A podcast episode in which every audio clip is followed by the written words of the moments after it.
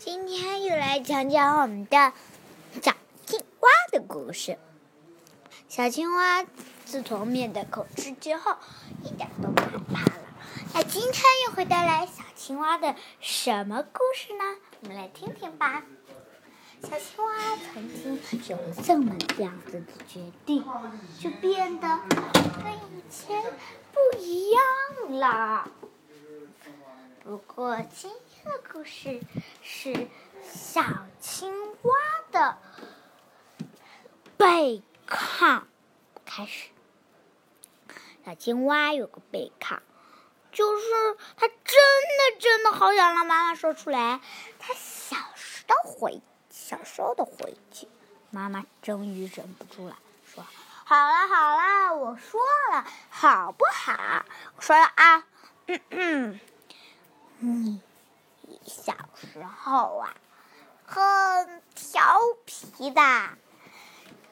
不过你在妈妈肚子里的时候是非常安静的宝贝，非常安静的宝贝。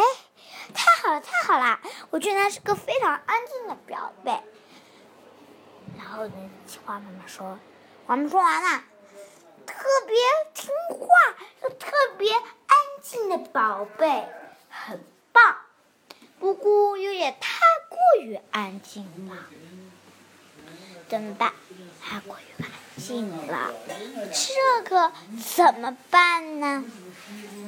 小青蛙说：“嗯。”嗯我想一个办法让我自己听，插我的嘴。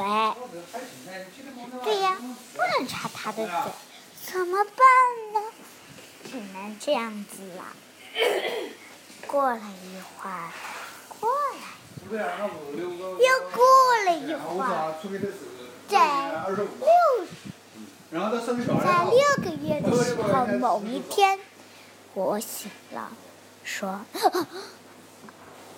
他动动准备动动手脚，就左踢踢，右踢踢，上踢踢，下踢踢，翻跟头，打球机，这些。哦，你这个累鸟啊。嗯。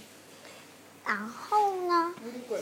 他说了一大堆话，然后呢，听到了一句。你小时候生出来并不是像妈妈这样呱呱的小大青蛙，而是生下来的一只小蝌蚪。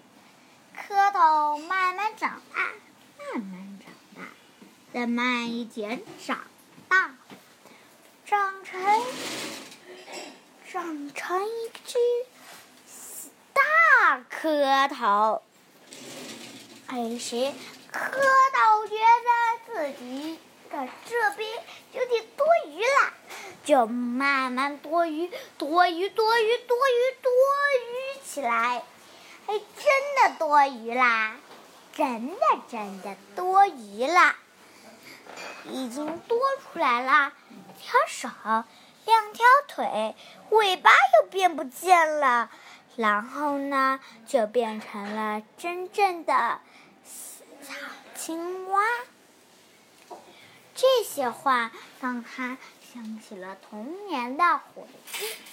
不过，妈妈说道：“哎，这不叫童年，这叫小时候的回忆，也可以说是小宝宝的回忆。”原来我小时候这么棒！当然啦，你小时候可棒了。是妈妈心目中最棒的。不过小鸭子它小时候，它妈妈也说了，扁嘴巴一点都不扁。长大了，长成这样大鸭子了，你的鸭嘴巴才会扁扁的。